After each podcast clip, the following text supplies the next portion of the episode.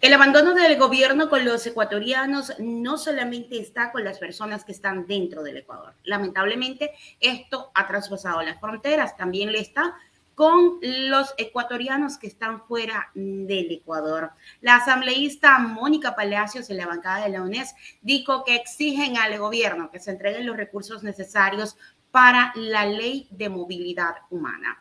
Así es, cada uno de los ecuatorianos que está fuera del país en este momento está desprotegido. La asambleísta Mónica Palacios ya a través de redes sociales ha estado denunciando que eh, Juan Carlos Holguín, representante gubernamental eh, del gobierno, la Cancillería, sencillamente lo que ha hecho es atacarla con sus troll center y dedicarse a trabajar em, solamente para un partido político, solamente para el gobierno y no en realidad para los ecuatorianos. Ella dice, dedíquese a trabajar por nuestros migrantes, que ya han pasado 10 días y los familiares de estos compatriotas heridos y fallecidos en Panamá, que ya pasó hace días atrás, no han recibido ninguna respuesta. Ella dice, no tenemos respuesta de la Cancillería ni ningún tipo de ayuda y esto es totalmente inhumano. Justamente por esto, ellos también los asambleístas de la bancada de la bancada de la UNES, específicamente Mónica Palacios, que es una de las asambleístas este, por el exterior, está exigiendo al gobierno que se entregue los recursos necesarios para la movilidad humana. Señores del gobierno, acuérdense que ustedes no solamente gobiernan para los ecuatorianos que están dentro del Ecuador, sino también para los que están fuera del Ecuador. Vamos con el detalle de esta información.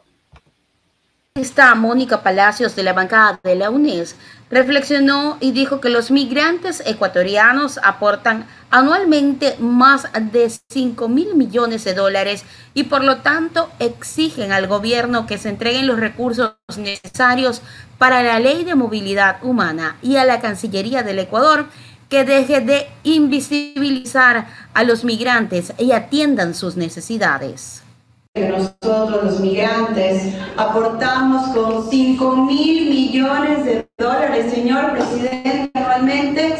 Yo creo que hay dinero suficiente como para invertir en nosotros, pero y una y otra vez, no solamente el gobierno del encuentro, sino también ya desde Lenin Moreno empezamos a ver que, que otra vez somos invisibilizados y es una problemática grave la que tenemos. Y también lo que nos está comentando también la compañera es que una problemática por parte del canciller Olguín es que él no entiende y él no sabe sobre movilidad humana. Y es una problemática cuando el ente rector, cuando la Cancillería, cuando el canciller no entiende las necesidades que tenemos las personas en movilidad humana.